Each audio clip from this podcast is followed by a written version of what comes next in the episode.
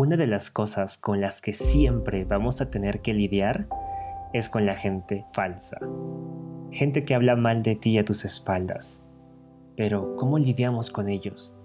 ¿Acaso hay alguna técnica secreta que podamos usar? Pues es justo de lo que te voy a hablar ahora. Lo primero que debemos comprender es que lo que las demás personas hacen, lo hacen por sus propios vacíos emocionales, sobre todo cuando su intención es la de lastimar a alguien más.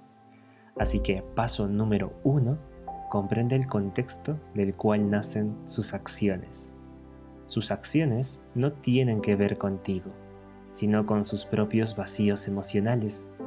Vacíos emocionales internos que los llevan a percibirse tan inferiores que intentan hacer que los demás se sientan mal, para ellos sentirse bien y un poco más superiores.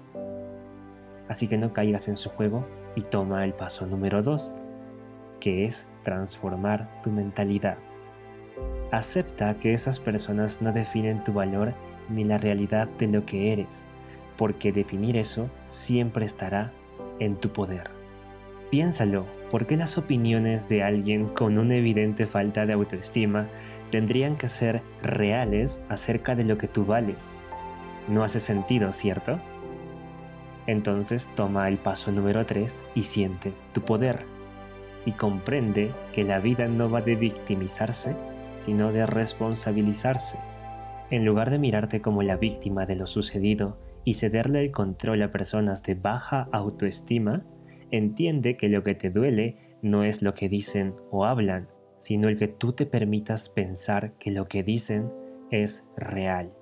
Eso es lo que duele. Ten en cuenta que si interpretas que algo es real, automáticamente lo será. Pero si cambias el ente, te darás cuenta que eso que dicen las demás personas no tiene por qué ser cierto. Tú defines lo que sucede dentro de tu mente, ya que es la única voz que al final escuchas y que tú puedes controlar. ¿Quieres dejar de sentirte mal? Deja de tratarte mal. Deja de creer que lo que los demás dicen es real, porque no lo es. Al final eres tú quien define lo real. Así que si alguien habla mal de ti, recuerda que tiene que ver con sus propias limitaciones e inseguridades. Y siempre habrán quienes quieran hacerte pedazos, pero es porque entero les quedas grande.